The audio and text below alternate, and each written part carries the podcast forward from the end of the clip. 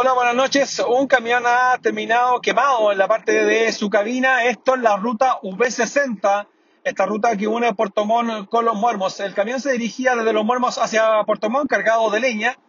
Eh, la preocupación del conductor, hablamos en off con él, era que no llegara hacia su carga.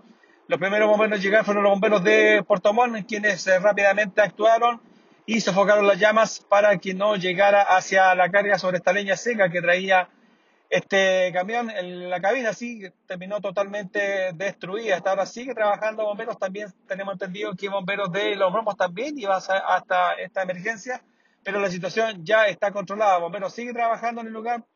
Eh, tomar la precaución a los conductores que se dirigen hacia los muermos o viceversa, vienen hacia Puerto Montt. Desde Puerto Montt informó para País Lobo Prensa Néstor Manquian. Buenas noches.